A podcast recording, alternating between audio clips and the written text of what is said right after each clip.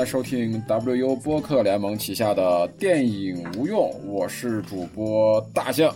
嗯，大家好，我是主播晴天。哎，我们 WU 播客联盟旗下三档节目啊，空谈误国、肆无忌谈、电影无用。空谈误国基本上已经是一个呃停停播的状态了，就是大家关注肆无忌谈，搜在播播客平台吧，搜索肆无忌谈，谈上谈话的谈，还有电影无用，就可以找到我们的节目了。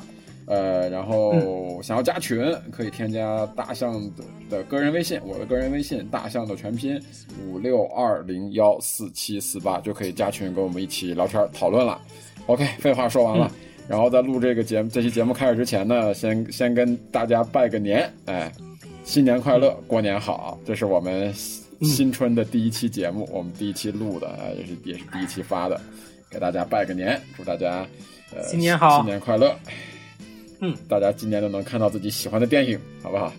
哎，是的，是的，嗯嗯，然后我们今天来聊的这部电影，大家看的这个标题都知道了，我们难得啊，那很非常难得的这个蹭个热度啊，聊聊这个贺岁片，对吧？就第一部开年的第一部就是这个国师，国师张导的这个《满江红》嗯啊谁来介绍一下这个影片的这个影片信息呢？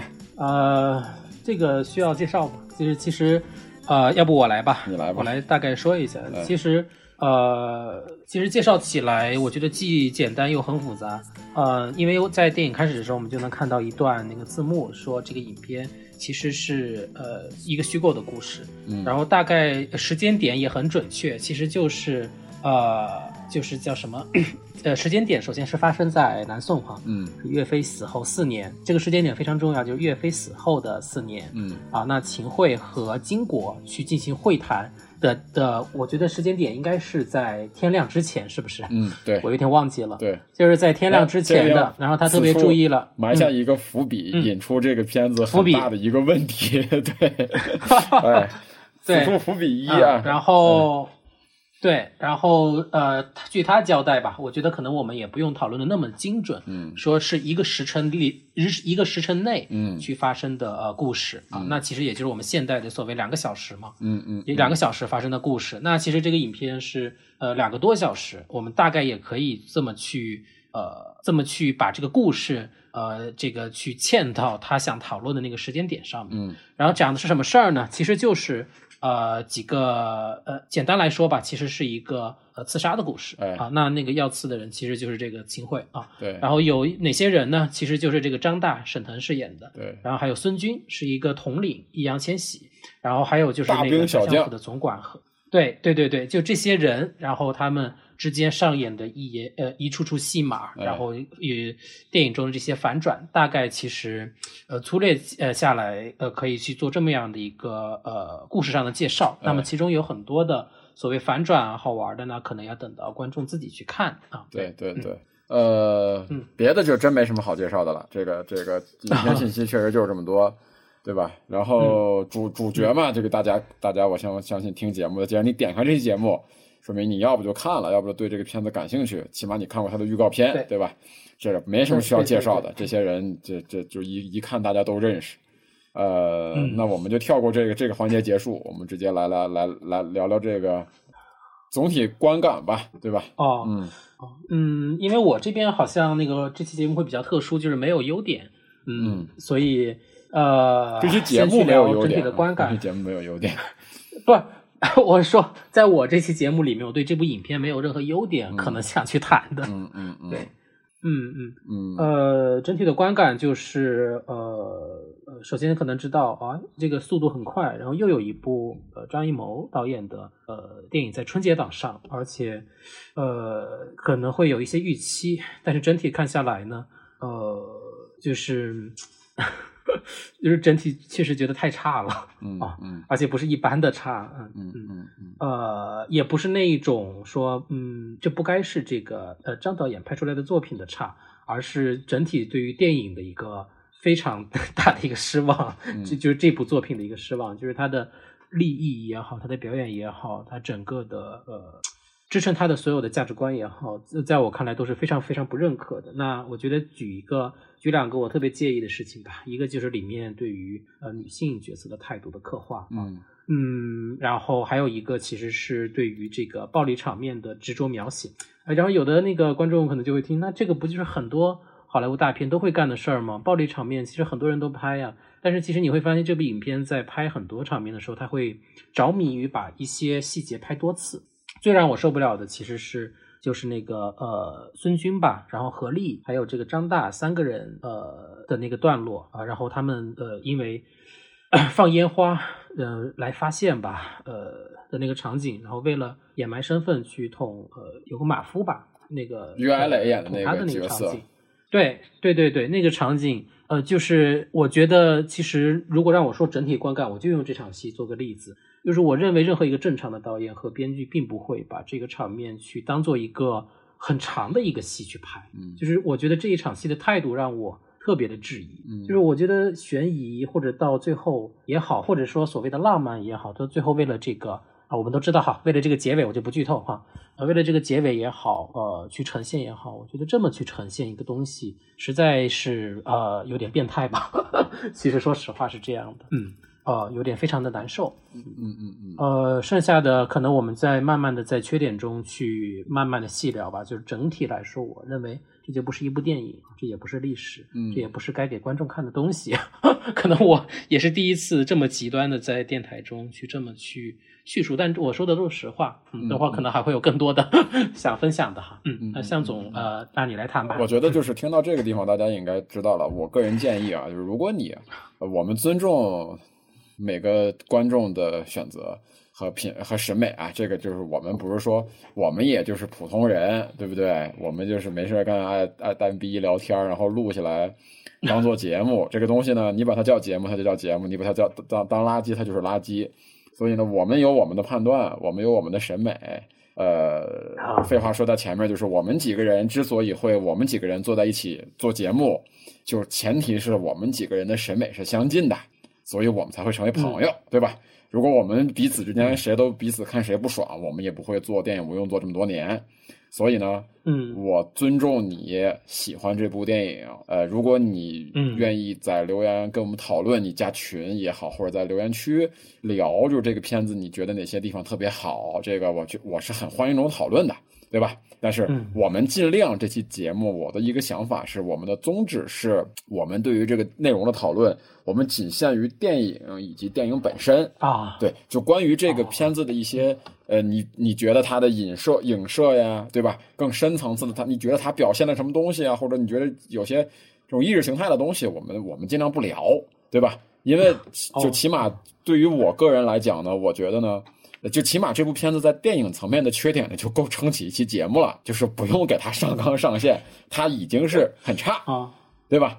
它已经是很差了。哎，这这所以说，如果你是这个，如果你是这个电影，你觉得这部电影不错，你很喜欢，那我觉得你没必要再听下去这期节目了，因为完全是给自己找不痛快，对吧？或者你是这个片子里边某某些演员的那个影迷啊、粉丝呀什么的，那我觉得你没必要听了。那就完全是在给自己找不痛快了，对吧？大过年的，咱们别给自己找不痛快。你喜欢就喜欢嘛。啊，好嘞，我们现在开始说这期节目，我的一个这个电影的整体观感啊。嗯，呃，前年还是去年有一个综艺里边，李成儒老师有一段发言，我觉得就很好的能 够如坐针毡吗？哎，就是如坐针毡，如芒刺。就我是我是进行到影片进行到一个小时的时候，就是我没看表啊。就是我看到我看着看着，我觉得我觉得这片子可以完了。就是这片子到这儿，我觉得就是我的精神层面已经觉得这个时间过着很漫长了，就是这个时间已经过得很久了。我抬眼一看，不到一个小时，然后我就我就脑子里边第一个想法，我就想了一下，我在买票的时候，他那个票上不是买票的时候那个猫眼会显那个淘票票会显示这个片子从几点到几点嘛？我反算了一下时间，我说还有一个半一个多小时呢。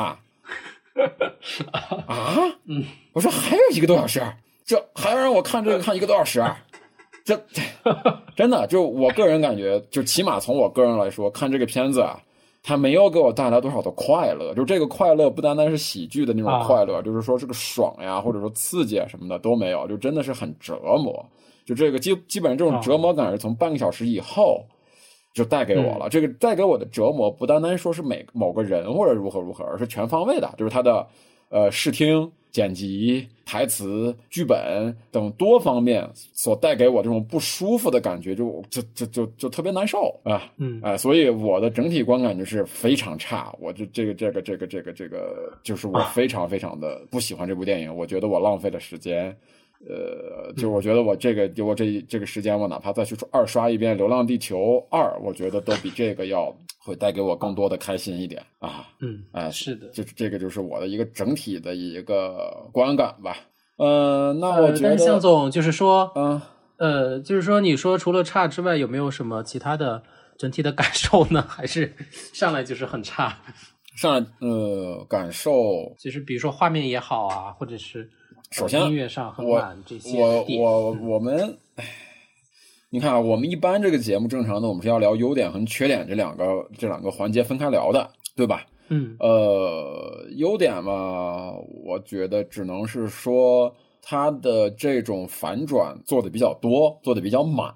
嗯就是在很多嗯目前的这个电影市场以及主流的这个观感来看呢，大家是喜欢这种反转的，对吧？其实尤其这几年嘛，比如说那个什么那个什么《消失的爱人》呀，呃，就包括西班牙的那一组，对吧？呃，包括那个、那个、那个、那个叫什么陈思诚翻拍的那个印度电影，那个叫什么？呃，误杀是叫这个名字吧？比如还有就是那个，嗯对是误杀呃比如说还有前几年的那个，就是讲的那个呃那个盲眼的那个钢琴调调调音师，对吧？啊，对哎，就其实这几年我们说反转的这个东西比较，嗯，大家比较喜欢，因为它确实比较爽，对吧？哎，你这个咵一个过来一个反转再反转，但其实这几年我个人感觉就就从我个人观看，因为我比较爱看这种反转的片子，包括像从很多年很多年之前，类似于像是知名 ID 那个时代，对吧？嗯那比如说像那个还有那个恐怖片，就是他们拿了一个木偶那个恐怖片，我忘了名字了，死寂还是叫什么？它其实就是在玩这种哦反转，然后再反转，然后再反转，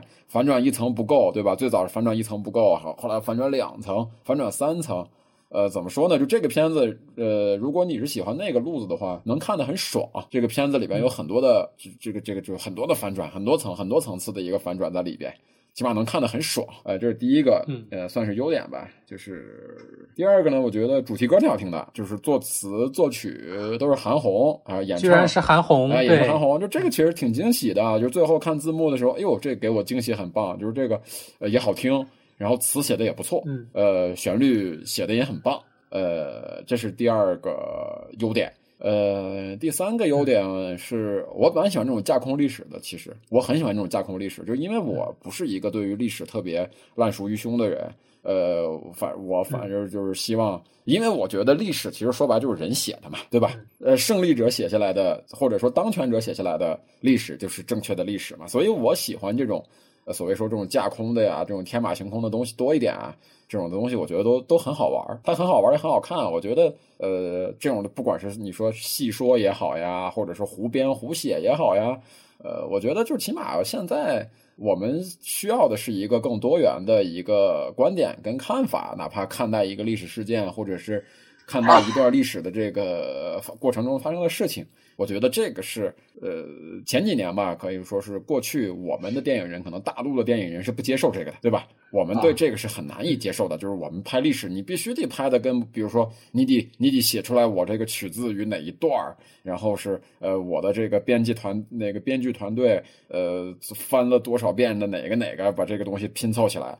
呃，但是其实，比如说前几年我们看那个刘德华演的那个赵云的那个电影叫什么来着？那个，对吧？其实那个片子里边就很就很刘德华演老年赵云的那个片子，其实当时就被人很很多人口诛笔伐嘛。但是其实你放到现在这个角度上来看的话，那不就是一段就是有有很多戏说，有很多自己的想法的那么一段。呃，一个还还还挺有趣的一个改编嘛，对吧？比如还有就比如说当年刘德华演的《墨攻》呀什么的，我觉得都是就其实这几年你看大陆的这些电影人也开始编剧啊什么的，也开始在尝试去细说，对吧？这个我觉得是一个好思路。呃，起码从这一点上来说，呃能把思路放宽，在目前这个时代，你能放宽思路，而不是把自己拘在一个局限里边，对吧？呃，要我要去照着这个正史拍或者如何如何的。呃，能做出这一步，我觉得就已已经算进步了吧。呃，别的别的经别的优点嘛，呃，好像也就呃说不出太多优点了，说不出太多优点了。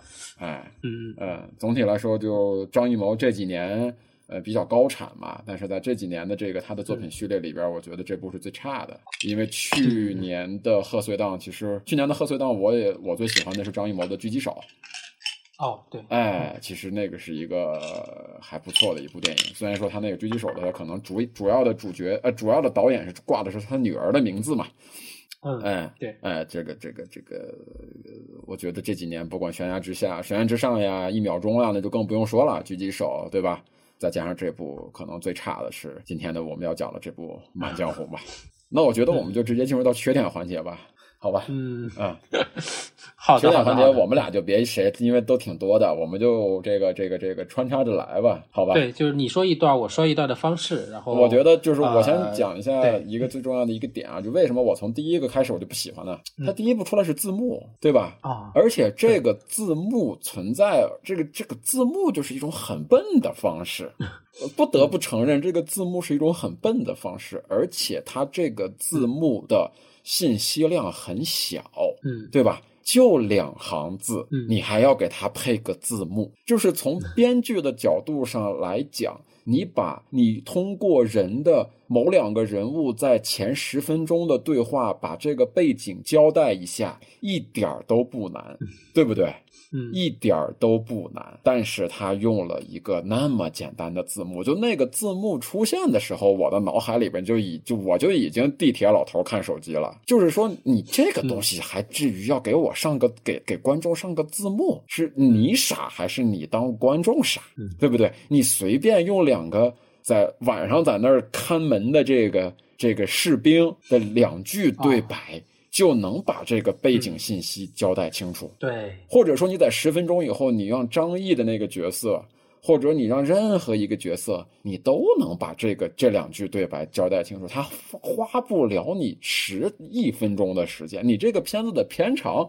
可是，一百五十一百五十九分钟，嗯，对吧？你却要用字幕，这个就是让人让我从第一个他第一个镜头第一个观感，我就觉得很怪，就觉得很笨，我就很不理解。然后字幕结束，对吧？画面展开，是一个非常非常非常明显的日拍夜，就是在白天拍的夜晚的戏。嗯，这就是我要点一下刚才晴天说的一个点，就是说。晴天刚才在介绍这个故事剧情的时候，他讲了一个时间上的一个问题，就是他这个片子你是没法判断他这个里边这两个人折腾这一大圈到底发生了多长，发生在多少时间内的，你是很难通过视觉来判断。你看着看着就他妈忘了，因为这片子一百五十九分钟，而且它全部都是日拍夜，就是用在白天拍的一个夜景的戏，它的光线是没有变化的。对不对？它夜戏，它也没有说有灯，或者说我我哪出现灯或者等等这样这种亮的元素。它为了要交代清楚这个人物的穿着呀、面部表情呀什么的，它统一是在一个就是就是你虽然说是夜戏，但是你也可以说是阴天，或者你也可以说是清晨，也可以说是傍晚，对吧？它的这个这个这个这个这个这个从光的从画面的来说。它的时间感不重，它的时间感几乎为零。除了后面出现了一段白天的戏以外，其余的时候你看不到天。它所有的角度你都看不到天，天远景它，而且这个影片在前面的一百五十九分钟的前面的一百三十分钟或者一百四十分钟是没有远景的，是没有任何一个交代的远景的。它只是在字幕里边说了一个这是大宅子，但是他妈的这大宅子比故宫都大。时间跟空间没交代清楚。你说你是如果说是一个密室的一个戏，密室杀人，对吧？破案，对吧？有两个点很重要，时间和空间。你要不然就放个打更的几几那个某时还是几时，对吧？或者你要不就或者放一个什么都没有，光线交代不出来。所以时间的这个观感其实很重要，你要把时间固定死了的话，紧张感才能做出来。这个时候，经常你的他的这个每次剪辑的时候，这就要说他另一个问题，他剪辑的也很乱，剪辑人物的节奏也很差，整个这个剧本写的这个节奏感也很乱，对吧？忽然就紧张起来了，然后一会儿又舒缓起来了，你然后一会儿发现那人在那儿歇着呢，一会儿你看沈腾的那人一会儿又跑到这个后那个伙夫那那面去了。就这个到底这个是什么时间点？这些人该干什么？你就感觉好像不重要。时间在这个在这个空间里边，时间是停止的。嗯，仿佛这是漫长的一夜，就是彗星来的那一夜，可能是地球上最后的男人，就那种感觉，你知道吧？就但是时间对，嗯，哦对，但是就是时间它还是有个限制性，会让观众感觉到一个紧张感。比如说我限你一个时辰找找到这个事儿，嗯可能就分到另外一个故事线当中了。我觉得刚刚向总说的那个呃字幕的问题，我特别有深有同感哈。我觉得特别像就是那种你去高考的题目或者中考的作文题，然后其实你念的是那个题干，就是它的那一段字就是是那个题干背景部分，剩下的全部都是导演的发挥，只不过他把那个题干那行字给加上了。哎，那么其实其实这个作品也是一个命题作文啊。我看访谈里面说，呃，就是因为在山西那边确实有个大宅子，嗯，然后好像是找到张艺谋，然后说想让他去拍，拍个旅游项目就让编剧先去看一下。对对对，然后还有一个呃细节就是说，我也看访谈说。呃，那导演曾经一度想拍一个一镜到底啊，那我们也可能也能理解理解，对他的这样的一些剪辑方式也好，或者说他为什么要去这么叙述也好，对，或者他为什么但是其实要他为什么要做日拍夜？对对，对对对，然后剪辑其实一镜到底很难哈，这个可能是另外一个问题，我们待会儿去讨论。其实每次讨论到这个日日拍夜，我就想会想到这个呃台湾的那个电影，就是那个《同学麦纳斯》里面的那场戏，嗯，就是说那个呃红河啊，然后拍那段广告啊，我觉得那段广告其实都比这个电影好看。嗯然后嗯，差不多可能是对刚刚的一点补充吧。嗯对，你要说日拍夜的话，嗯就是你要说，我当时也看到他们这个，呃，看到他的那个说法，就是说他这个想拍一镜到底，但是他后来又是说是因为，嗯，好像我看有人传说是因为什么演员档期，这这这咱就不知道了。其实我们看这片子都知道，这这这这剧本根本就不适合一镜到底，嗯或者说或者说他们就不会写一镜到底的剧本。就是一镜到底嗯不是一个很简单的事儿，对不对？你不管看鸟人啊，看什么的，你一镜到底，一镜到底是需要有一个强大的一个一个剧本在后面支撑你的。你这个片子，你的叙述的视角就没有固定在某一个人的身上，它是飘忽的，嗯对不对？这种的视角就注定了不可能一镜到底。所以说，我觉得他们在说这个一镜到底这个事儿，可能张艺谋确实最早的时候他想拍这个一镜到底，但是最后他拿着这个剧本改，可能他们改了几版以后，他们发现他们改不出来一个一镜到底的剧本，他们不会讲这个一镜到底的故事。嗯，对吧？这个一镜到底是很考验你这个综合的一个电影工业的水平的，不是说是我导演，嗯我导演想拍一个一镜到底，我就能拍出一个一镜到底的，嗯对不对？你这个是很难的。你像一九一七里边那个一镜到底，他舍弃掉了很多东西，你才会发现，嗯对吧？你包括你你一镜一你要说一九一七那个里边，那就是日拍夜，那里边有一段就是很那基本上很多都是那样的感觉出来的，对吧？但是你看这个质感，那就明显是不一样的一个质感。嗯所以很多人说一镜到底，一镜到底这个事儿，嗯我觉得暂时先醒醒一醒，就是目前我们大陆的这个电影工业的水平是支撑不起来一部像这样体量的一镜到底的片子。你可以，你可以支支撑起来一部文艺向的东西，对吧？我主打抒情的，但是我要这么多叙事，这么复杂的人物，这么多人物关系在里边，要怎么交代？这个不是说是我想做一镜到底就能做得了的，所以很多人拿一镜到底这个说事儿，我觉得这个肯定是从最早就会就就就应该是被 pass 掉的一个一个选项了，这个是根本就不可能的嗯啊，对吧？还有就是说到剧本，说到这个缺点层面，剧本，我觉得剧本有非常非常大的问题。这个剧本其实就是一个无家剧也无家章的一个一个故事，一个一个一个一个剧本设计。嗯，你说它整体的这个段落，其实就是为了反转，不停的在为了反转而反转。为了反转，我完全舍弃掉这个人物关系的塑造；为了反转，我把这个什么这些人物的前之前的这些事儿，我全部都省略掉。你这沈腾这个人物，你能在这个人物上看到什么人物人物的成长与人物弧光吗？就按理说，我们要做这样的这样的这样的反转，或者或者是易烊千玺要做这样的东西的话，我们要非常的要去刻画的这个最后的这个反转，一定是要反转在人的身上的，对吧？你你你，我们在谈这个，你要我们就说这个片子最大的优点，反转反转再反转。就这个片子里边的反转，有人物什么转变的反转吗？都是说出来的反转，都是剧情上的反转。我捅你一刀，你捅我一刀，啊，原来我认识你，原来你是我婆娘。原来咱俩是一起的，对吧？啊，原来你以前是个小混混，现在你是你你你要做大英雄，如何如何的？就是他为什么从一个小混混，从一个易烊千玺认识的小混混张大，变成了现在的一个我就舍了我的性命也要干这件事儿的人，对吧？啊，就最后为什么我们就是要的不是说杀了你，我要的是想知道这个岳元帅的这个这个这个最后的这个遗言，对吧？那如果按照他们之前来说的话，我不是要杀掉你，我就要这遗言。那最后遗言我怎么传出去？或者说是要这这遗言以后能有什么用？没有，对吧？你可以把最后那个理解成是易烊千玺的一个一个一个借题发挥，嗯，对不对？而且这是一个巧合，这巧合巧合巧合在里边有一个影子武士的故事，嵌套了一个影影影子武士。就好在是他他真他真知道，他们真的情况都不知道，对吧？那你的目的性到底是什么？你们他们到底要干什么，对吧？易烊千玺的那段转变，你做的也很尬。本来你说那个刮背后的纹身，精忠报国是一个情绪的爆点，对吧？最后两个人、四个人摁着一个人刮，最后给我看啊，原来我没刮。那周围那士兵看着干嘛呢？你跟这儿演呢？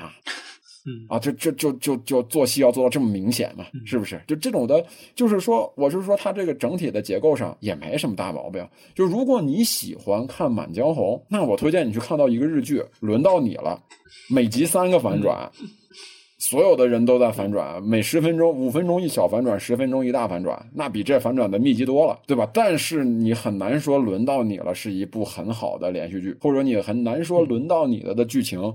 剧本是一个很好的剧本，这是家章的段落。那我们说家剧有没有什么单场戏是能让你想得起来的？看完了以后没有，你记住的就是反转加反转加再反转。说某两个人的对戏是让你觉得印象特别深刻的，你想不到，对吧？反正我是想不到，我想不到说某个谁跟谁的某一场小戏，他们的台词写的非常棒，或者是写的非常精彩。里边台词写的最精彩是《满江红》，那是岳飞写的，也不是也不是也不是编剧写的。对吧？这是一个很重要的问题。然后，但是难看的剧的、难看的桥段的太多了。你像刚才就是那个今天说的那个、那个、那个逼供那场戏，就是来你们一人捅一刀，我到底看看你们谁是那个卧底，谁是那个那个老鼠，对不对？那段你就拍的又长又拖沓，而且情感也没表达，他的他也没通过电影的方式去表达出沈腾这个人物当时的这个情感的表情感是怎么怎么样的一个。转变对吧？我的他通过你要通怎么怎么样通过你的表演来去呈现，以及你的镜头语言去呈现这个人那那种内心复杂的那种的当时那种纠结挣扎、恨和伤感，很复杂的这个情绪表现得出来吗？一点都没表现出来。那段那段，我觉得晴天一直说这个片子拍的血腥，我觉得他拍的不血腥，他拍的无聊，他拍的很无聊。就这种无聊是张艺谋式的无聊。张艺谋非常喜欢拍这种看似很扎眼，其实很怎么说呢？其实很晚会范儿这种表现的手段。所以为什么我喜欢《悬崖之上》？《悬崖之上》他彻底摒弃了这种东西，他去追求一点别的东西。就是我不再追求说这个，我把这个这个剧情拍得很长。就比如说我，你让我想到就《金陵十三钗》里边那个，他们在那个胸前背后绑上那个弄湿了的棉被。然后挡子弹，然后他就要拍一个很长很长的升格镜头，就是拍这些士兵是怎么样中弹，怎么样倒下，对吧？然后下一个怎么样中弹，怎么样倒下？你就这个目的性太强了，就跟这个是一样的，就跟沈腾刚才去就去刺这个这个这个那个谁是一样的这段戏，你你完全表现不出来这个人物内心，这个人物的内心需要靠观众自行去脑补啊，他们两个原来之前认识。对吧？如果你把于艾磊跟沈腾那段交集放到一个沈腾的回忆里边，放到后面的话，观众再去看那场戏，完全不会有任何感觉。就这个，我觉得是这个，我觉得是做的非常的非常的差的。所以我不太同意刚才晴天说的，他这个东西拍的太血腥了。我觉得他拍的不血腥。他拍了很多，但其实他啥都没拍，对吧？其实你我们看完以后，你现在回忆的话，这个片子有血腥镜头吗？只有几个小小的刀口的割喉镜头而已，嗯嗯，对吧？而且还是一闪而过的，嗯，哎，这其实没拍。就是你要说这个的话，呃，我我别的不说啊，我我不举特别夸张的例子去去让让让让让大家去做对比。大家去想一部电影啊，这部电影是李连杰主演的，叫《给爸爸的信》，不知道你们有没有印象？就是李连杰在里边演的是一个演了演演演的是一个卧底，然后他的儿子呢是那个谢苗，那个小时候谢苗小时候主演的，他就找他爸爸。然后李连杰那会儿是在那个是在那个黑社黑社会老大的手下当小弟，然后呢，黑社会老大呢就让李连杰说把这个小孩掐死，他就让把那个小孩杀了，让他们手下把小孩弄死。嗯，他小孩说：“我爸爸是什么大英雄，一定不会不杀了你们的。”但是他他在那个情况下呢，他没法跟他自己的孩子相认，嗯，对吧？在其他手下在打他的那个孩子，打打他亲生儿子的时候呢，他冲上去开始打他的儿子，下的手很特别狠。最后呢，是掐住了他孩子的脖子，然后把他的那个孩子给掐到假死。其实他那个是掐到假死，但是就是有一个脖子扭断的一个镜头。我们我其实我们一直不把李连杰定义为一个演技非常好的男演员，对吧？他是打星嘛。我们把打星你跟喜剧明星，就其实你要论真论演技排行的话，你打星其实要排在喜剧明明明星的下面的，嗯，对不对？但是你就不用对比别的更多的这种的所谓这种卧底的片段，你就对比这段，你看看那一段。我们不是说表演啊，因为那个段我们首先说这个不是沈腾的锅，导演没有给沈腾表现的机会，他的机位、他的镜头选择等等，他的节奏控制就不是一个给沈腾表现的机会的戏。嗯，所以我们不能说沈腾表演的不好，那一段单纯就是导演拍的不行。拍的太无聊了，捅一刀，捅三刀，捅三，对你把它捅成个筛子又能怎样？你这段戏的力度出不来。嗯，哎，这个我觉得他不是血，我我希望他能拍的血腥一点。嗯你要真拍的血腥一点，我还真能把你当做是一个优点。比如说你易烊千玺，对吧？啊，我们一管说小鲜肉呀，什么四字弟弟什么的，啊，你这次在这个荧幕里边，你真就下死手，你真就下狠手。你把他那个孙军那个人物怎么样从狗到一匹狼的那种野性给他拍出来，对不对？我跟雷那个那个那个那个叫什么那个角色，就里边呃，哎，这全是他妈小品演员，这哦，就郭京飞的那个角色，我怎么杀郭京飞的这个角色，嗯，对不对？或者说我最后跟欧豪的那段打的时候，我怎么样把这个欧豪杀了？还有就是我在一开始审审那些其他小兵的时候，我怎么就不把他们当人看？你把那个真正的那种狠劲儿、那种野劲儿、那种不管不顾的劲儿，你要真能让他表现出来，你真给他展示的空间，我觉得易烊千玺不是演不出来，而是你又因为你知道他是一个主旋律，他是一个贺岁档，它是一个要，它是里边有很多的内容是喜剧桥段，嗯，又不敢做这种喜剧跟这种血腥中间这种大反差。如果他能把这种反差感做出来，也很好，对不对？他什么都没做出来。就比如说岳云鹏这个角色，包括说张译的那个角色，我是怎么狠的，对吧？我怎么跟你玩阴的？但是我出招的时候，我都出的是死手，我直接就要你命，我不管你是什么男女老少。你把这个东西，如果你能展现出来，也行，也认了。嗯，它里边展示了一个，哎，我一开始还以为这，我说这段挺狠，哎，张译把那小女孩也给杀了，对吧？对我知道你软肋，我操，这个他妈特别有实事性啊！这对这片子有一个优点啊，特别有现实价值啊。他的孩子就是他的软肋嘛，对吧？特别契合这个二零二二年的这个年底嘛。呃，你知道他的软软肋在哪儿？给对，哎，给他抓到一黑地儿，对吧？他就认了。哎，就这事儿，你真把这个小孩，你最后把这小孩拍死，嗯对吧？你哪怕你这小孩别出现嗯也就得了，那那不行，他最后让这小小这这所谓这个桃丫头又出现了，嗯你这这怎么着？是给张译这角色洗白是吗？这最后这人是对小孩下不了手是吗？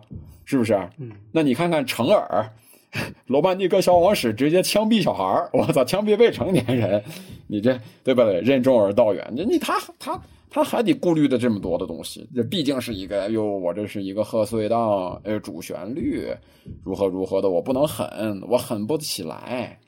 那你就处理的导致里边这些角色非常拧巴对。哎，你要说我就他妈的我就真的就是一帮混蛋无赖。你说我里边对于女性的那种的东西，我就是在展示说这帮当兵的不把女人当人，对吧？我就是玩弄你，对不对？我就是他妈不把你当人啊！最后还来一个啊，其实他们都是演演的。我操，那他妈易烊千玺到底干多少事儿的这里边？易烊千玺比沈腾他妈下的棋大多了，我操，又当又立的，是不是？嗯，呃，就是说我不讨我我我喜欢你要走一个方向，你把它走，你你你把它走到底，你尽你所能把它做到最好，而不是像现在这样的，你做一个命题作文，我谁都不得罪，然后我拍一个这种的，我明面上我啥都有，其实什么都没有，这么一葫芦等于出来以后，嗯，就就我就觉得你这个整体的这个观感就会特别差。是的，是的，嗯，嗯，你聊聊刚才你说的这个关于这个片子，你觉得它最大的两个问题？哦，血腥这个我觉得不存在，真的就是你看看现在的什么网综啊什么的，你刷刷抖音都比这个血腥，我觉得。呃，我我更多的其实是想说他对这个暴力的态度吧，就是我当然能理解你说，哎，他可以拍的更血腥一点啊。如果我们不考虑观众这些，但是其实就是他的这种态度让我感到特别的不适。呃，你说可能全片没有很多的暴力镜头，那最多的其实就是这个脖子上拉了口子之类的。但是其实他对对于这些的描绘的方式其实是不健康的，比如说拿那个醋嘛，其实就是水刑嘛。去灌那个演员的时候，那我觉得一遍就可以了。其实这个就是导演的呃导演的思想和编剧的思想的特别的低级吧，在这部作品中，就是其实这样的方式你拍一遍和拍五遍是没有区别的，区别就在于拍五遍观众会恶心，我觉得是这样的一个感受。哦，我明白你的意思。对，是这个意思。我明白了。对，并不是说他拍的怎么样，而是说他对于这个东西他是没有一个自制力的，就是觉得说哦，嗯，呃，他们可能唯一的自制力就是说，呃，那我要用这个的残忍去揭示最后的浪漫，就是说我的那个创意嘛。但是你会发现这个创意也很扯，就是所以前面的这些东西就呃为什么要这么去做？然后我真的是觉得导演和编剧已经陷入到那个里边去太深了，就是我要去反转，我要去拍一个我认为中不一样的东西，但是殊不知，嗯。呃，向总刚刚说的那些优点哈，说还是在不断的呃挑战，嗯，不重复自己，但是其实这个离创意本身和想要表达的东西已经很远很远了，至少在这部作品当中，那前作呃你会发现像狙击手啊那些电影其实还能够去有一点点不一样，但是在这个里面你无法把这些因素调和的非常完美，比如说悬疑，然后又是古古代的故事哈，还是虚构的。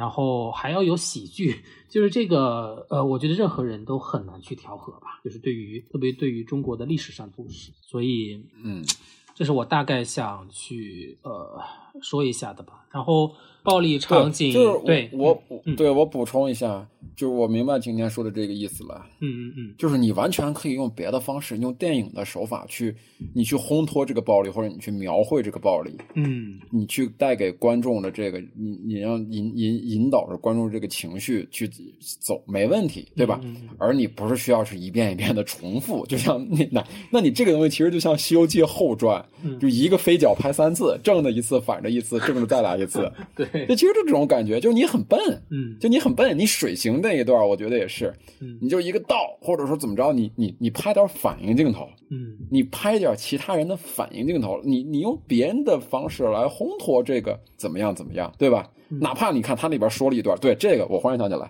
说说那个那个别倒了吧，嗯，都失禁了，对，你拍他失禁行不行？你就去拍他的裤裆变湿，嗯这不就是一个一个方式吗？嗯你他不他不去，他去去让一个人说哎呀别灌了，都失禁了。你直接拍他裤裆湿，其实达到一样的效果，而且观众的获得的反刺激是双倍的。嗯难道你怕观众理解不了裤裆湿是失禁了吗？嗯，就这个，我总觉得他在把观众当傻子，你知道吧？嗯嗯，哎很低级啊，哎呃呃，继续。对，然后那个其他的可能也有太多吧，比如说用那个刮刀刮这个字的那一些，呃，实在是很难相信这是张艺谋能拍出来的东西啊。然后也是，啊，就是很我我你的你是这么想的啊，我的想法是很难相信，呃，宋朝的时候有那么好的遮瑕，就那纹身遮的一点都看不见，就是比比现在你去看综艺节目里边遮纹身那遮瑕可是舒服多了。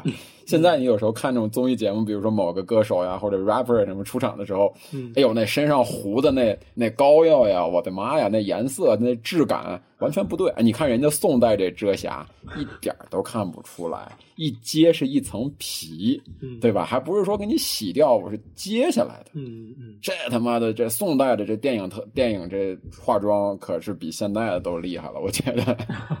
对，真的，就这个片子的粗糙是是建立在方方面面让你让你让你让你说不出来的一种粗糙，就是随便想起来一个细节，你都会觉得很搞笑。嗯。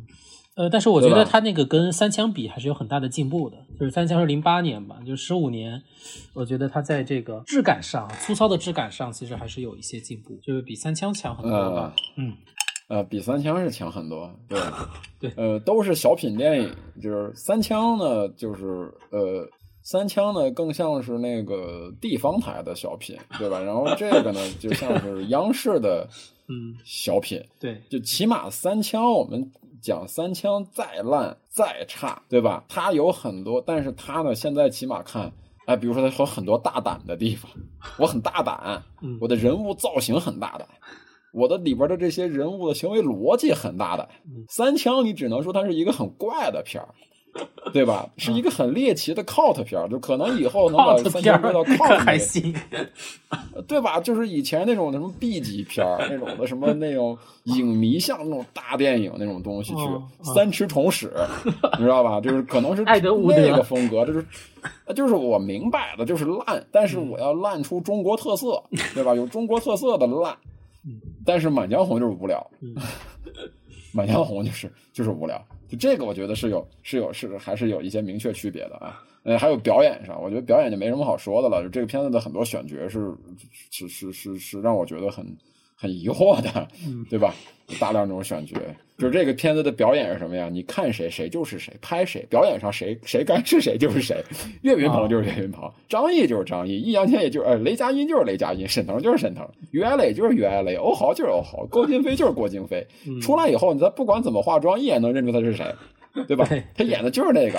嗯这就跟那个沈腾在小品里边就演郝建 是一样的，嗯没区别，对吧？嗯哎，就这个嗯能算优点吗？你说魏翔那个角色，对吧？我觉得魏翔是不是个好演员？是个好演员，对吧？魏翔，你看他之前在那个《你好，李焕英》，甚至他独挑大梁的那个那个叫什么《这个杀手不太冷静》里面，他都扮演了，他都能贡献出一些。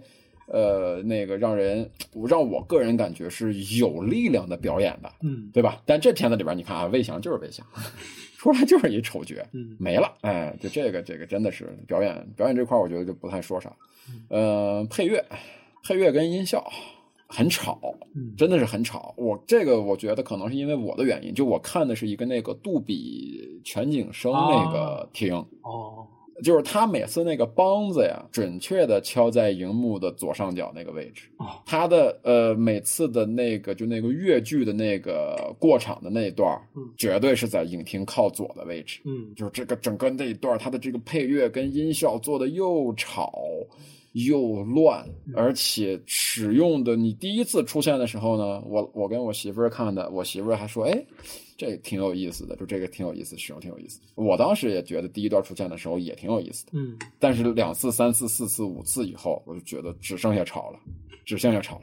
而且我要觉得，我还要说一点，你这个配乐的这个东西，你的配乐母题，你如果能真的他妈我就牛逼，我就喜欢用这个，我不管你观众怎么想，对吧？这就是我的一种表达，嗯行不行？我尊重你，你把它用到一百五十九分钟，嗯你把它用到全篇去，后半段没了，后半段改成了一种很常规的抒情曲，对吧？就是呃，我要弘扬气氛了，我这弦乐铺起来。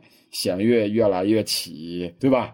这就回到以前那个老套路了，就你这个东西前后是明显割裂的。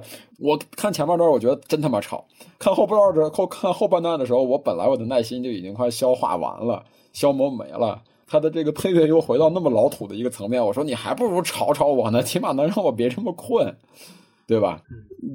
嗯，这个其实也是张艺谋的一个老问题。张艺谋在很多电影上的这个配乐上都会有这种，都会有这个同样的这个这个这个这个这种这种这种逻辑，就是我把一个东方的一个东西，不管是秦腔呀、豫剧呀或者京剧啊什么的，我跟这种现代化的这种音乐结合在起来，电子化的东西，对吧？看前面我还以为这片子的配乐是给那个给那给那个诺兰的那部那个那个那个那叫什么来着？诺兰的上一部电影叫叫叫叫叫，哎，呃叫想想不起来了。对不起，诺兰，对吧就是他的上一部电哎，对，那个他上一部电影不是那个当时就是那个配乐用了很多电子的元素信条嘛，跟诺兰之嗯，哎，对对对，信条，对对对对对，信条里边用了很多电子化的元素，不是跟诺兰之前那个不一样嘛？这个片子里边不是也有很多种电子化的摇滚的东西，加起来那个我都他妈挺吵的。那个是 Travis Scott 做的，对吧？嗯，对对对，哎 哎，别的我觉得反正缺点大部分就是这样吧。我觉得也说的挺全面的了，对吧？这片子最后说到现在也没剩啥了。呃，然后那个其实，再加一点，就是我说的第一个缺点，就是对女性的态度。其实，呃，我想说的是，这个剧情除了它反转非常生硬，就每一处设计哈，让你觉得，哎，其实可能是有新意的，其实是非常非常刻板和呃传统，甚至是刻板印象的。对。那比如说，你需要去审问那个姚琴，哦，那我们发现了她是沈腾的妻子，就是把她拉到一个小黑屋，然后你就观众那个就自行去想象的。那我们也知道。说啊，那难道去审讯一个女性就是去强暴吗？就这个，我觉得其实其实很怎么说呢？呃，我觉得就我不管导演地位如何，其实就是可以批评他从啊那个倪妮演的那电影叫什么来着？金陵十三钗。对，金陵十三钗到后面的呃这些影片，包括很多所谓经典的电影中对女性的态度，其实都是非常的垃圾，甚至是很低级啊啊，那可能也是编剧的这个低幼化吧。我也并不认为说所谓能跟呃这样的导演去合作就是一个多么厉害的编剧，其实有时候真的是很很不文明的吧。嗯，至少我觉得这我觉得是他们这一代导演的一个通病。你看，就是陈凯歌跟张艺谋，就所谓说他们这一波吧，其实这几年我觉得还算好了一点。嗯，真的这几年还算是好了很多。就你回想那个英雄、十面埋伏、满城尽带黄金甲的那个时期的张艺谋。的电影里边的女性角色，对吧？就出来就是你就知道，就是为了要看，肯定百分之百会安排一段床戏，对不对？你像那个，我最印象中最深的是那个那个《满城尽带》啊，不是那个那个《十面埋伏》里边，就章子怡跟金城武的那段床戏，还是安排在了一个野外的一个深坑、一个水坑里边。我当时在看那段时候，我当时年纪还不大，我还是一个懵懂的少年啊。我在想，零四年我记得，嗯，我在想，就是树林里边要是有这么深的一个水坑，里边肯定都是臭水，因为水要是不流起来，这个水就会呕，对吧？就这个，向总。就这一段床戏，没有带给我幼小的心灵任何关于性方面中美好的东西，而完全是气味儿，气味儿，就是就你为什么要拍这样的东西，对不对？嗯。哎，你你说到《满城尽带黄金甲》，那里边就更多了。你当时就是我看那个，就就你为什么在那个年代，所有的侍女穿那都要勒出乳沟，对对吧？都要勒，都要勒成那个样子。他还专门展示了一个他们勒的那个过程。你记不记？他有一一一场戏，就是那个他专门展现那个侍女，他们早晨起床，开头嘛，然后怎么去哎，怎么去裹那个胸部，然后把那个胸挤出来，哎，所以就就包括陈凯歌早那个他们拍那会儿拍那些古装片。包括冯小刚当时拍那些古装片，其实里边都有这个问题。就我觉得他们这一代人可能性压抑的太久了。就是就是李安说的那句话说的特别对，五五你看到的是什么呀？五千年以来的性压抑。就这都这帮人在有了资源以后，他们会在电影里边去肆意的去展示这种自己非常非常其实不美。嗯，就他们拍的床戏其实没有几段是美的。嗯，对吧？就没有几段你看完了是一个，我觉得甚至可以说。他们没有去描述出什么那种正面的性关系，嗯，他们笔下的性关系往往是跟“变态”两个字挂钩的，对，病态的、变态的、地位不平等的，有甚至有一些施虐性色彩的这种东西，在他们的这种性关，你像我们说那个，哎，你像我们聊想到那个冯小刚拍的那个古装叫什么来着？一堆人戴着面具，那个里边有章子哎，夜宴里边葛优跟那个章子怡的那一段，拿一个玉给他做按摩，对对吧？你在他们的电影里边很难看到那种两情相悦的性关系。但是你看，我们跟他做一个对比，我们还是对比，就是对比李安，李安怎么拍，对吧？就是李安，比如说我不拍你，我我我李安不拍你性关系，我不拍你李慕白跟那个谁两个人。怎么样苟合呀、上床什么的，这不伦嘛？这个其实他他的人家展示那段才是真的不伦，对吧？一个老男人自己家里边有那个定的青梅竹马，但是我又遇到了这么一个懵懂的，对吧？充满活力的青春的少女的时候，我的内心的那种悸动怎么办？我拍一段打斗，对我拍你一段竹林里边上上下下的打斗，这高下立判，对不对？这个东西我就觉得这就是认知跟水平的问题。就是其实这几年。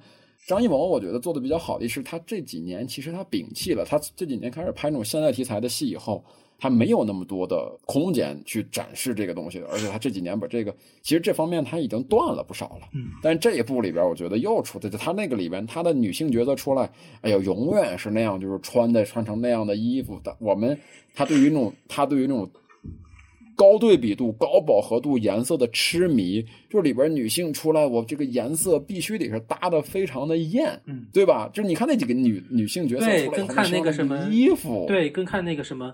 叫什么呀？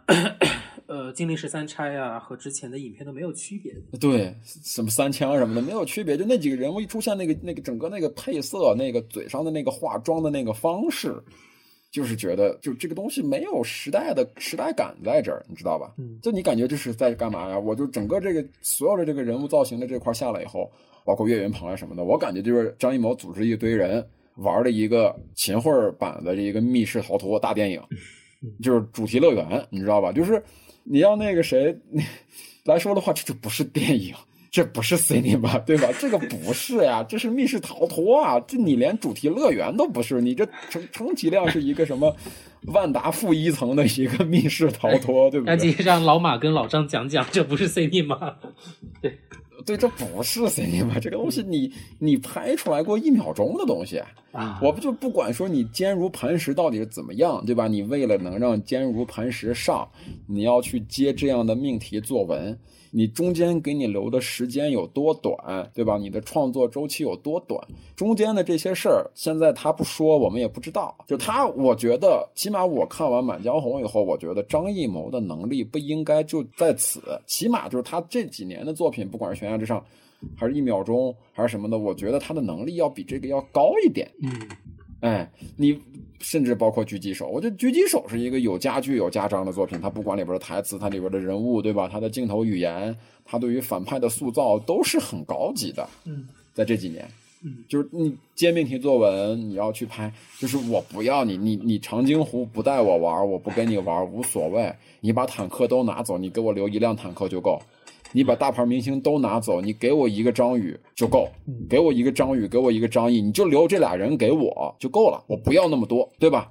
你把那些资源都拿走，我不要坦克，我不要大场面，我你别给我，我不要什么千军万马，你不用给我拍，我不拍这个东西。我留下这个就可以了，我就能给你做出狙击手来，这是我觉得他牛逼的地方，对不对？您这次他到最后的高潮的时候，你去去去去去全军覆送，他又开始拍他最传最喜欢的那个人海战术，跟那个手持跟随镜头，跟随着那个士兵转过人群，一层层的往出跑，就那个东西是你之前这么多年你玩英雄，你玩满城尽带黄金甲，你玩十面埋伏，你每个片子里边都有这样的类似这样的镜头。人海战术的东西，你在这一步的时候，你又回去了。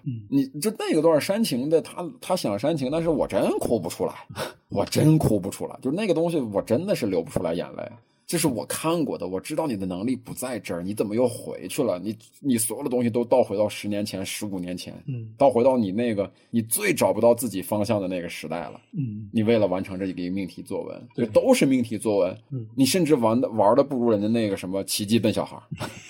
那也是命题作文。你跟我说，我们说很多什么电影人夹缝里边求生存，你必须去拍这种东西，对吧？嗯，想听这个，想了解这个中间这个详细过程的背景的，大家可以去听那个反派影评出的一个三集的一个节目啊，你可以去反拍反去去去网上搜那个关于中国电影的，他一共出了上中下三集，波米的一个单人的一个脱口秀，非常牛逼，大家一定要去听。如果你对中国电影，有想要去了解，你想知道为什么中国电影现在拍成这个样子？我觉得你必须要去听那三集节目，嗯，一定要去听，对吧？呃，这个这个，我觉得就是这样的，就是你去拍面型作文，你去这么做的话，你为了能让你的坚如磐石上，或者如何如何的，你我觉得你你你的能力不至于拍成这样，嗯，这个是让我觉得最大的失望。但是我觉得我们之前在节目里面一直管张艺谋叫国师，对吧？嗯，其实我们其实对比的是对标的是韩国的李沧东嘛，嗯，对不对？我们一般我们其实老爱说的国师，其实我们说美国，其实美国没有国师，对吧？其实日本这几年日本电影不行了，全是动画片，也没有什么日本拿得出手的国师。我们一说国师嘛，其实我们对标的就是韩国的李沧东，你说对不对？但是李沧东人家是国师，是因为人家当过文化部部长，人家管过这个事儿，人家从过政，对吧？人家又退出来也在拍，后来又在拍东西。没问题，因为李沧东的电影他是在不停的记录韩国那个时代的发展，对吧？我们纵观李沧东的这个电影，回顾他的这个，韩国每个时代的社会矛盾或者如何如何的一些事重要的问题，韩国的宗教问题、青年人的问题、老年人的问题，对吧？李沧东都拍过，所以李沧东是中国是韩国的国师。那其实我看完这个片子以后，我我觉得张艺谋。他的确是中国的国师。嗯，我们未来回头看他的作品，也能很好的体现我们中国这几十年中国的一个发展。他最早是靠的是他质朴的对于土地的、对于这片土地的、对于这片人民的、对于这儿的这些人的热情和爱，他去拍的是一些现实主义的东西，对吧？被国际认可。然后他在自己能力最巅峰的时期，开始用隔壁的，对吧？台湾的。那种发展方式，他开始想用那种发展方式去得到另一个超级大国的一个认可。人家亚洲四小龙嘛，当时我们经济不行，人家台湾，人家亚洲四小龙，对不对？那当时我们就是想在在人家台湾的导演拿了奥斯卡最佳外语片以后，我们的目标就变成了我们的那几年所有影迷、电影电影人集中讨论的一个问题，其实就是冲奥。我们就是怎么能去冲进最佳外语片的这个候选名单里边。嗯，就行。对，我们就要冲奥，我们就要用台湾走过的那个方式去冲奥。我们就是要拍古装，我们就是大场面堆钱，请明星，人海，所有都给你干上，特效给你铺上，奇情武侠，我们就是要冲奥斯卡，冲这么多年，嗯，结果也没冲成，对吧？然后回来，回来以后，你感觉好像这个人的心气儿就变了，我想挣快钱。我还是想跟最热的顶流合作。其实他最早开始走的是走出这条路的。最早那会儿，小沈阳那就是中国的顶流。那放到现在以后，那就是最他妈有是票房号召力的 idol，对吧？我跟你合作，我跟你赵本山合作，我拍。然后偶尔呢，我拍一拍自己的作品，我偶尔呢拍一拍主旋律的东西。然后呢，中间呢，他的很多的经历呢，被奥运会的变成奥运会的专业户。我就做一些实景演出，跟地产商合作，嗯，我去做这种开开始来在在这种层面上去挣钱，对吧？这几年钱也挣够了，社会地位也有了，嗯，各方面都认可了，感觉这几年市场也好了，想着回过头来，我是不是能说说话了？我是不是可以拿着我的资源去表达一些我想做的东西了？嗯，对吧？结果风向变了，嘴给你堵上了，嘴给你堵上了，那怎么办呢？就做一些，我开始给地主交，我开始给地主交交租子，我给你钱，我让你挣钱嘛，我让你挣钱，我让你开心，你能不能给我一一线的表现机会？给我这几个东西，给我这两个拍完的东西，我上一上，对吧？你像波波米反面影评里边，波米不是聊到那个田壮壮嘛？那你就两部电影就上不了。那田壮壮我也就我就演呗，我就当张我在张艾嘉的电影里边当个小演员，演个配角，对吧？奇迹笨小孩里边我给你我我客串个角色。那张艺谋呢？就那我就更使劲点，我我拍你主旋律，我接你活啊，我帮你接活，我帮你挣钱，我帮你捧人，我什么都帮你做，对吧？哎，做了这么多，所以我觉得呢，张艺谋呢是不是国师？他的确是国师，但是有一个问题啊，国师是国师，国师你权力再高，资源再好，你是万人之上，但你始终得在一人之下夹着尾巴做人呀，对不对？所以你不是电影之王，你只能是一个电影的国师。就其实你从这个角度上来讲的话，那你的确是中国，你再找不出第二个演员、第二个导演更像、更适合、更比张艺谋更适合中国的这个电影的国师的这个 title 了，也只有他了，对吧？他该做的、能做的、想做的、不想做的都做了。你这么多年，你看他这几年，其实很多他都接了很多活儿。你会发现张艺谋的创作在这几年变了一个方式。以前张艺谋的创作永远是我早早的我就开始宣传我要拍什么，我某女郎是谁，我的演员阵容是怎么样的，我在做什么。这几年没了，你会发现他忽然就咵定到了一个张艺谋的片叫什么什么什么，对吧？你一看呢，都其实都是那种小片子，他其实没有那种特别大的那个东西，可能说相对复杂一点的，可能就是那个这个这个目前看到的的话，可能就是悬崖之上，相对复杂一点，嗯，对吧？相对复杂一点，外景呀、场景。呀什么的需要准备的东西多一点，是。像你像狙击手跟这个满江红，你一看就是一个短平快的东西，但是同样是短平快，一个狙击手啊就是比满江红要强得多。嗯，哎，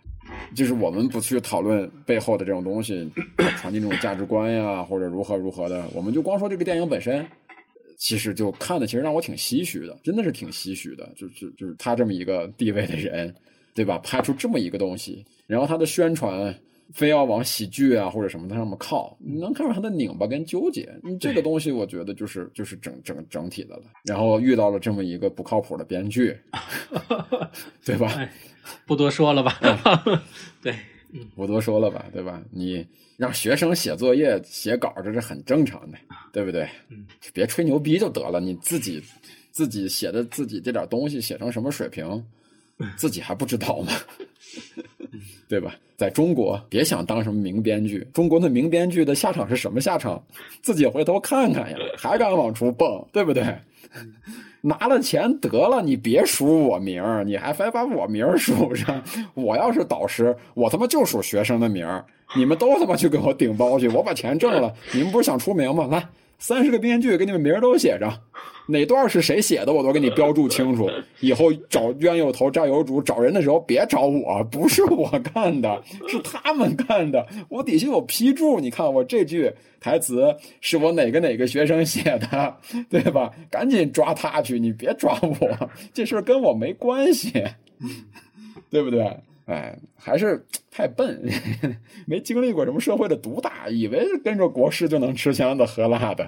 那你看，跟着秦桧都不一定好使，你不你不一你不一定你妈身边的谁就是武义纯，对不对？人家姑母就是皇帝身边的人，自己写的故事自己都翻不清，这样这编剧真愚蠢，我是觉得。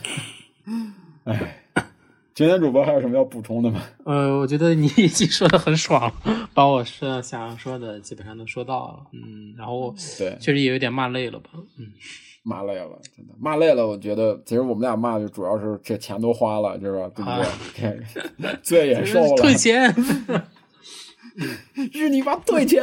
对，嗯，哎，工伤，你们这算工伤啊？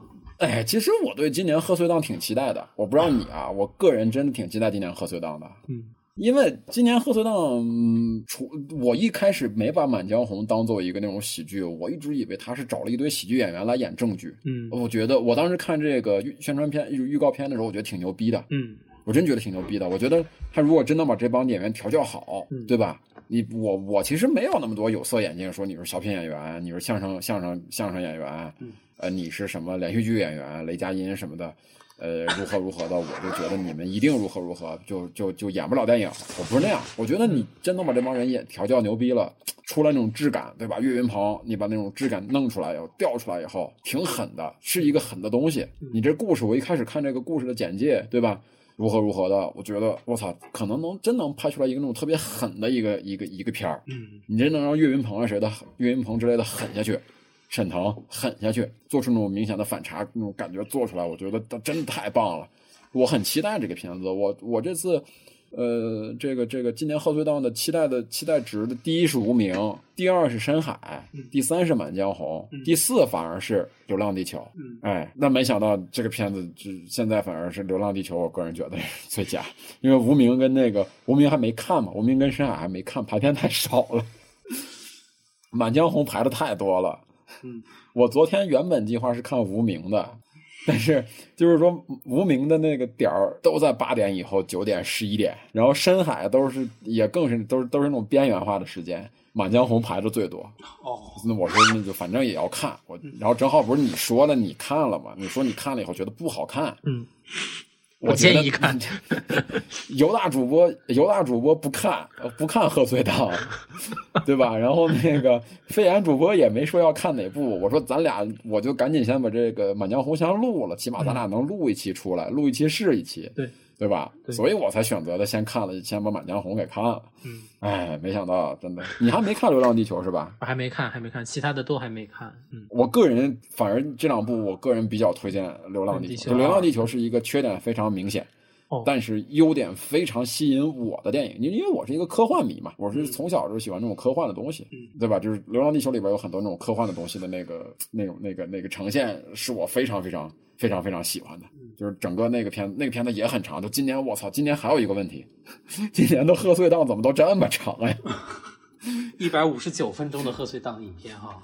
啊，对啊，一百五，你《流浪地球》一百七十三分钟。哦，是吗？三个小时了，快。《流浪地球》，对，然后成尔的《无名》一百二十八分钟。哦，就这三部电影的片长其实。就都不短，然后那个什么那个邓超的那个什么中国乒乓那个我不准备看啊，但那个的片长也是一百三十七分钟，哦，都开始对标长津湖了。然后真然后短的只有《深海》是一百一十二分钟，剩下的全都是这种的两个多小时以上的片子。然后我看《满江红》的时候，那个场子不是有好多老年人，就可能就是贺岁档嘛，你也知道，就是很多人可能呃一年，很多人也可能一年唯一一次进电影院的机会就是这个贺岁档，可能这孩子领着。去看个喜剧，对吧？然后很多老年人去看这个，我那场那场里边有不少老年人，有有十几二十个，至少是我看见的就就有的老年人。呃，然后然后这些这些然后这些观看的这些老年人，在一个在一个半小时以后就纷纷离场了，就有很多人就看不完了，就反转的反转的，最后大家觉得可能就我都知道大概什么意思了，我走了，我待不住了。对，哎。行吧，那哎呀，吐槽的好累呀。对，真是对得起这一百四十块钱的电影票了，我觉得。嗯，我觉得那个，如果你啊看完了以后，觉得有什么想想跟我们聊的，我们就就电影来说，我们正常聊的这些的，你可以在评论区节目的评论区给我们留言，对吧？然后那个我们也会呃，也可以添加我们的微信群，大象的全拼五六二零幺四七四八，我们一起就是就着电影来讨论吧。我们就我觉得不要去讨论更多的这个关于这个这个意识意识形态的东西，这个可能大家一个人有一个人的理解，对吧？一个人有一个人的理解，就是一个人有一个人的表达。这个求同存异嘛，在现在这个社会，我觉得求同存异就是最就是就是最重要的，嗯，对吧？是的，呃，那别的我们就没什么好说的了，嗯，这期节目我们就录到这儿吧，嗯，然后希望大家能够在二零哎，今的但但是有一个事儿是我很开心的，就是呃，我在看《满江红》之前，那个就是那个贴片广告，嗯，就是那个预告，就是我二零二二年也看了，也也也抽空进电影院看了几部电影。就我觉得特别痛苦，就没有什么贴片贴片预告啊，知道吧？就没电影，嗯，也就没预告。哎，这《满江红》之前我特别惊喜的是看了好几个那个国产片的一个贴片预告，哎，什么有爱情片啊，呃，悬疑的呀，哎，港台的也有，呃，内地的这种大陆的也有，呃，什么教授易小星的，好不好的我先不说吧，起码我觉得哎挺好的，就是这个国产片回来了，就中国电影这个电影市场回来了。有这么多片子在预告，有这么多片子准备上映啊，对吧？你看有情人节档的，有四月一号的，对对吧？啊，宇宙那个什么宇宙编辑部，对，宇宙探索编辑部等等的都，哎呦，我觉得特别好。就看这个整个这个《满满江红》这个观影最愉悦的是这个开场之前看这些预告，哎，我看着特别嗨，我就感觉哎这也挺好看一看的。哎呦，那个那个那个什么那个郭郭富城那个什么断网，哎也看着还不错。